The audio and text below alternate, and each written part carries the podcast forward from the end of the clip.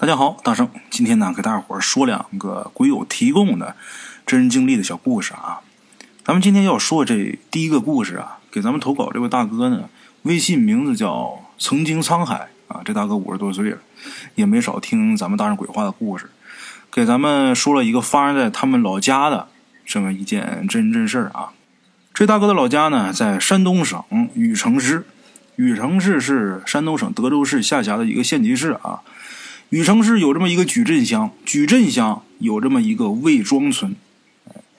为什么把地址说的这么详细呢？大哥说了，之所以把这个地方说的这么详细呢，就是为了让大圣如果有机会的话啊，可以去考证一下。哎，咱们各位鬼友，如果说有离这个地方近的人，也可以去看看啊。在这个魏庄村呢，有这么一棵古树，古松树。这棵树具体多少年，没人能说得清楚，但是估计得有上千年了。那上千年的古树，毫无疑问那就是神树。这树在那个村子没有人敢动。哎，解放前呢，人少村稀，古树茂密，这树冠呢，整个能把一座院子给笼罩住。文革时期呢，也没人敢动这棵树。后来呢，人越来越多，人气旺了。这棵树呢，反倒这枯枝就变多了，慢慢的枯枝越来越多，老态龙钟。虽然说枯枝很多，老态龙钟，但是即便是这棵树的枯枝，也没有人敢去折一枝一叶。为什么呢？因为好多人都在传这棵树啊，跟其他普通的树不一样。哎，有人说呀，半夜的时候。看见这个树上星星点点，灯火通明。也有人说啊，听见这树上啊有吹吹打打取经的声音。哎，这棵树上啊有洞，整个树上老鼠最多。咱们鬼友小的时候，听说有这么一个木匠，到这个村去干活，晚上在雇主家吃完饭、喝完酒之后回家。那时候穷，徒步往家走啊。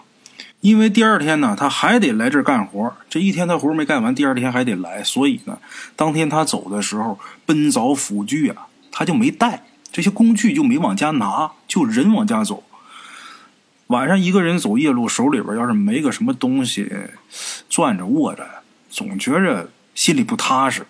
哎，就这样，他在经过那棵松树的时候，就顺手折了一根树枝儿。他也知道这树啊不能动，也听说过，可能是因为喝了点酒显能耐吧，就撅了一根。从这个雇主家到自己家这道不算远，也就是五六里地吧。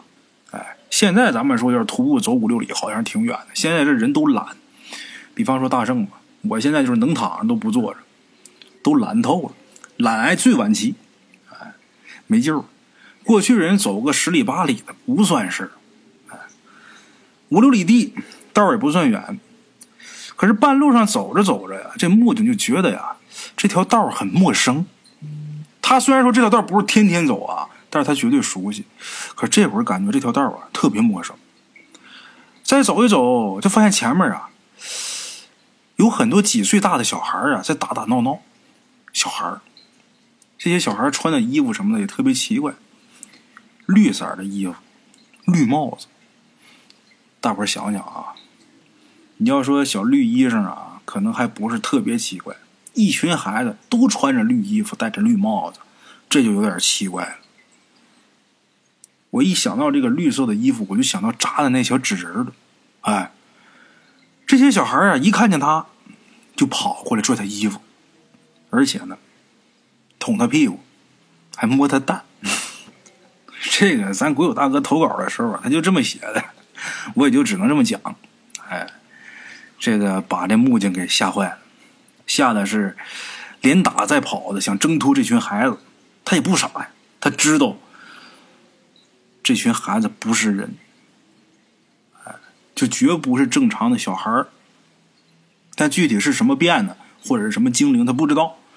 忙活了好一会儿，他还顺手抓掉了一个小孩的帽子，然后把这小孩帽子装兜里边。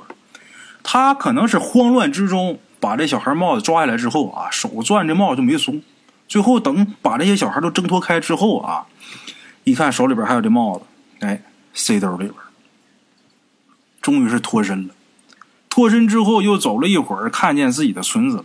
进村之后啊，他就开始大喊大叫哭啊。这会儿已经大汗淋漓了，吓得连下在忙活的，就碰见一群小变态。夜深人静，这村子里被他这么一闹腾，大伙儿可就都醒了呀。大伙儿醒了之后，又问他怎么回事他把这经过跟大伙儿一说，然后他说：“我还把其中一个小孩的帽子给抓下来了。”大伙儿说：“你赶紧拿出来看看吧。”他顺兜把这帽子一掏，发现呢，他打兜里边掏出来，并不是小孩的帽子。这会儿一看是什么呢？蓖麻叶子。哎，种那蓖麻，大伙儿知道吧？啊，我不知道小时候你们种没种过啊。反正大圣，我小时候是种过。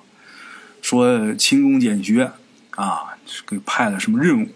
就是上学时候给我们发点种子，回家去种蓖麻。种完之后的种子收完之后拿到学校给卖，好像是一回能卖个几块钱吧？啊，小时候我是没少种，每年好像都来这么一伙人到学校让我们勤工俭学。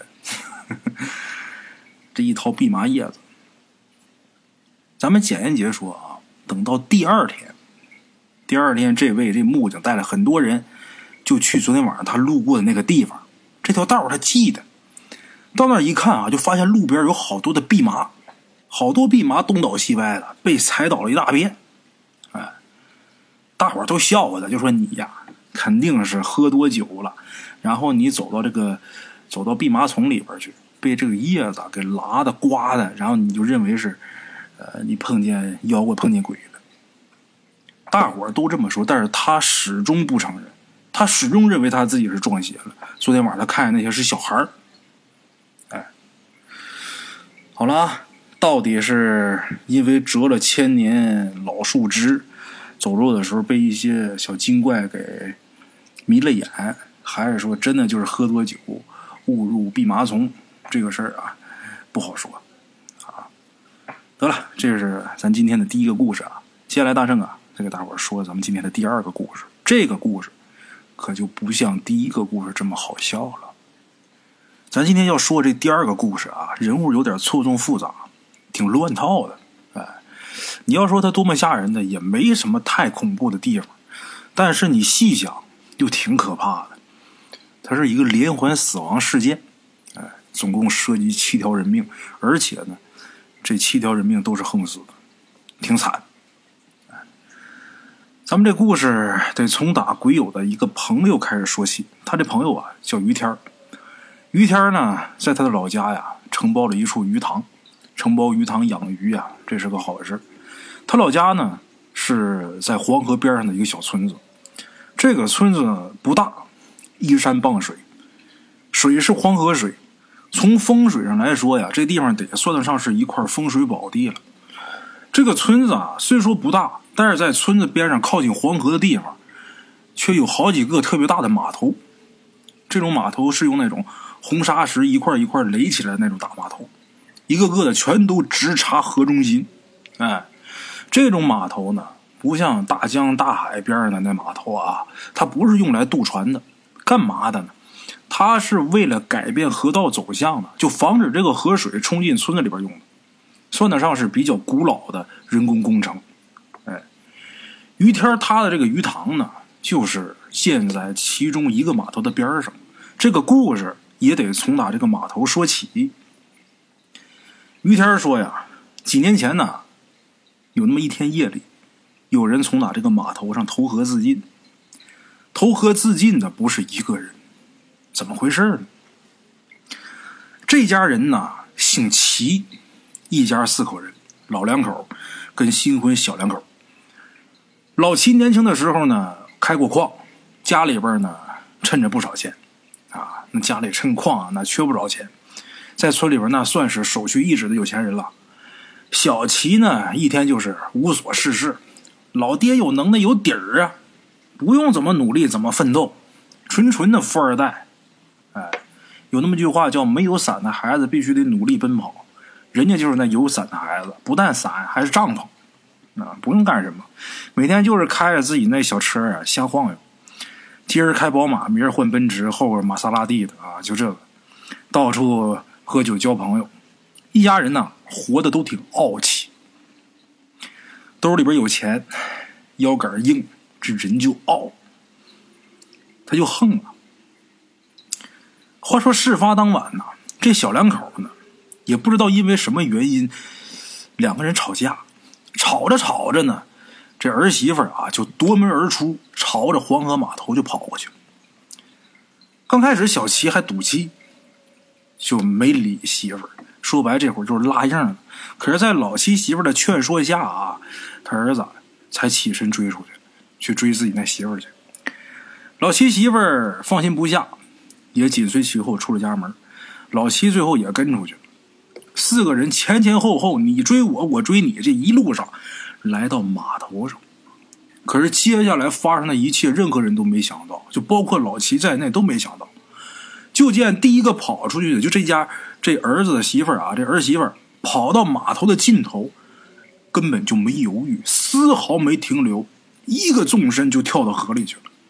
那可叫黄河呀，那不是老张家门前那河岔子，也不是老李家门前那水沟，那叫黄河。这时候小齐呀也已经跑到码头边上了，他看见自己媳妇跳河里了，这小子也真行，紧随其后，没犹豫也跳下去了。咱再说说老齐这媳妇儿，那这家这婆婆，一看见这情况，栽栽愣愣、连滚带爬的爬到这码头边上，就眼瞅着刚才自己儿媳妇跟儿子跳下去了，老太太顿足捶胸啊，嚎啕大哭。事后老齐回忆说啊，那时候他腿也软了，他都不知道自己是怎么爬到这码头边上的。在他离码头这个边缘两三米的时候，他看见自己儿子被水流冲走，这身体啊在水里边若隐若现，这胳膊肘下边还夹着儿媳妇儿，哎，他儿子还使劲扑腾呢。就这时候，突然身边的媳妇儿一个纵身，也从打这码头上跳下去了。等老齐反应过来，这河水里边早就没有三人的踪影了。这回老齐整个人彻底是瘫那儿，坐马头上放声大哭。这时候，附近的村民闻声赶过来，几十个人沿着河岸捞了一宿，也没有任何结果，也没捞着人。直到第二天下午，黄河下游发电站的人打电话，发现了这三个人的尸体，然后他们才去把这三个人的尸体啊给弄回来。老齐看见自己儿子的尸体啊，失声痛哭。后来老齐说，他儿子会水，在黄河边上的孩子不会水的很少，他儿子会水，每年夏天都到黄河里边去游泳。哎，于天儿挺感慨的说：“那一家人特别傲，多傲的一家人呢！这一夜之间家破人亡，灭门之灾啊。”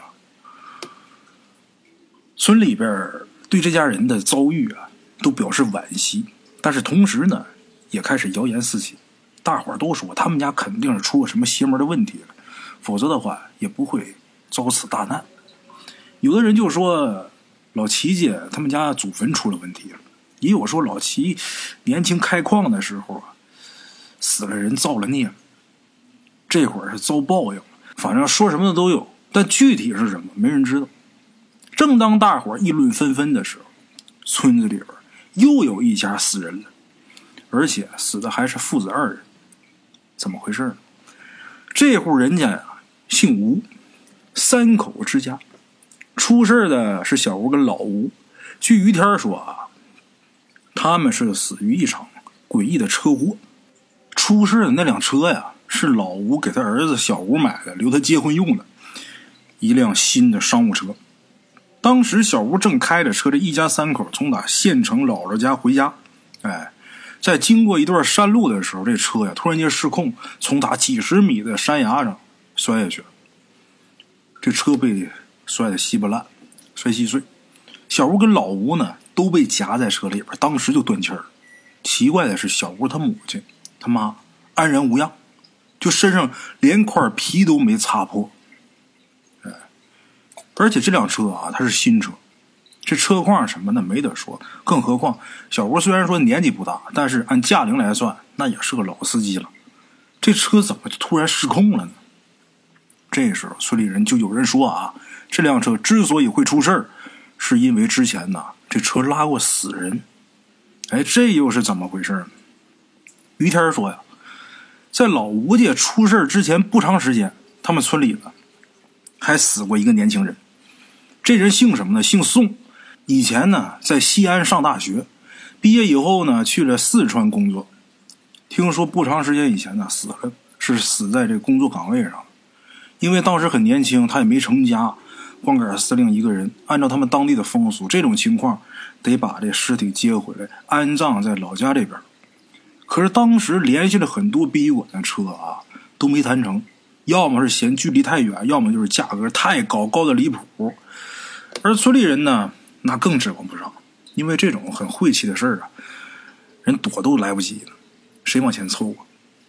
正当老宋家一筹莫展的时候，小吴自告奋勇说他自己有车，啊，他可以去接小宋。老宋家那肯定是十万个愿意呀，感激的话那说了一大箩筐。就这样，小吴就开着自己新买的商务车前往四川。当然不是他一个人去的，谁呢？跟他一起去的还有村里的另一个年轻人，这人就是老齐的儿子小齐。哎，那么小吴为什么要自告奋勇的去？小齐又为什么要一同前往呢？因为这仨人呢，从小一起长大的，哎，穿一条腿裤子，一个鼻孔出气儿，有撒尿和泥的交情。咱们简言结说啊，大概三四天的时间，小宋的尸体呢就被小七跟小吴给接回来了。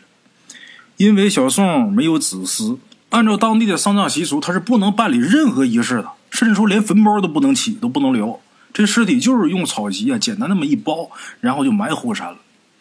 按理说入土为安，入土为安，这事儿啊就该结束了。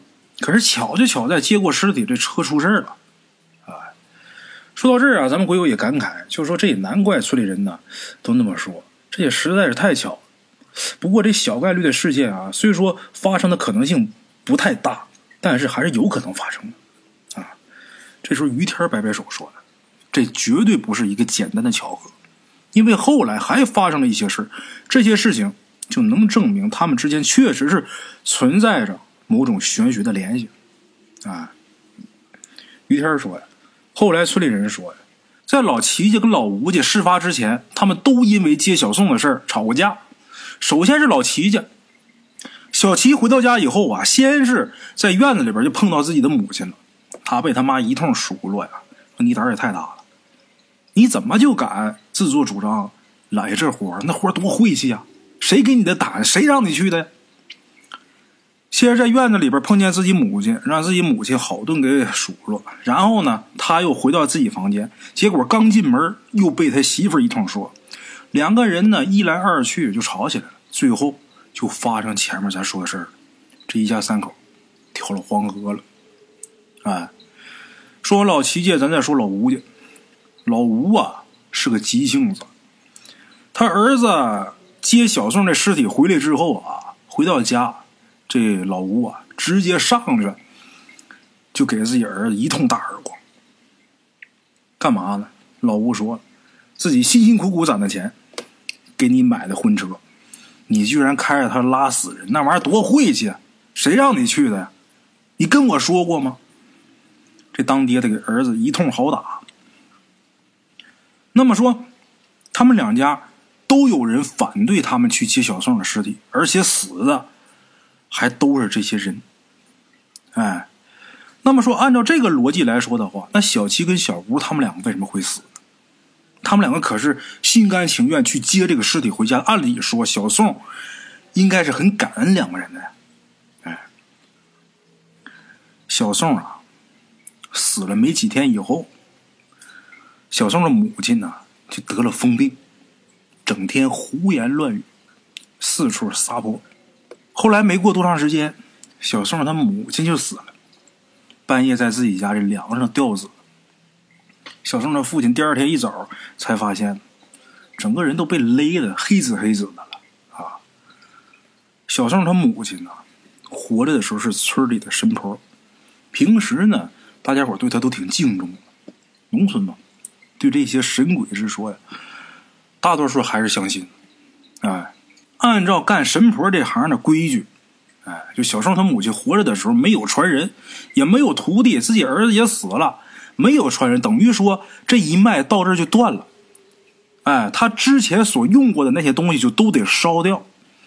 可是就在大伙整理他那些东西的时候啊，就发现有一个装满鬼画符的一个盒子。他是神婆嘛，有这个东西也不奇怪。但是这盒子最上面放了一张黄纸，这黄纸上写着一行字。大伙一看这行字的时候，心里都咯噔一下。这行字是这么写的：“儿子。”你不会孤单，我找你两个兄弟去陪你啊！大伙一看见这行字的时候，都是倒吸一口凉气。那么这件事情到底只是因为巧合，还是说中间存在着某种科学解释不了的联系呢？这个事儿。咱们各位听众说了算，啊，好了啊，咱们今天呢，这俩故事就给大伙说到这儿。呃，故事给大伙说完呢，还有一件事得给大伙儿通知一下。呃，在这个《大圣鬼话》这张专辑里边，大圣已经播了六七百期的故事了啊。从哪做喜马拉雅到现在呢，也做了得有三年多了，三四年了。这其中的过程呢？就没有必要在这儿跟大伙复述了，因为从一开始听故事跟到现在的老粉啊也不少，大伙也都知道啊。最近有件好事，什么好事呢？喜马拉雅官方啊，终于是发现我了，他要签我，要跟大圣签约。签约一开始啊是想着签人，我如果跟他签了的话，那就是我所有的作品只能在喜马拉雅里边播出，其他的地方啊我不能放。后来想着想着呀，这个现在签人呢为时过早，因为呢，嗯，好多我不能按照他们官方的要求啊，呃去做，好多事儿我达不到人家那个标准，哎，就比方说你各个平台的呃音频都得下架，这我就做不到。有好多平台我账号都忘了，甚至说有好多平台呀，那故事就不是我传的，哪位好心的张大爷、李大妈的他们给传的，那我就没办法做这一点。那怎么办呢？后来呢，跟平台协商，退而求其次呢，咱先签专辑，先签单独的单张的专辑。这样的话呢，就不涉及到其他的一些事儿了啊。当然，以前的这些老专辑呀，没法签，因为别的平台也都传过。那怎么办呢？只能开一张新的专辑，开一张新的专辑。这张专辑喜马拉雅独播，然后签这张专辑。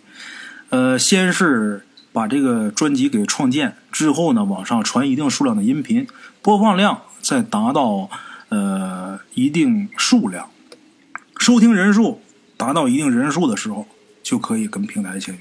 签约之后会有大量的流量扶持，啊，就包括像那个首页推荐啊之类的啊，这些啪啪就会出来了。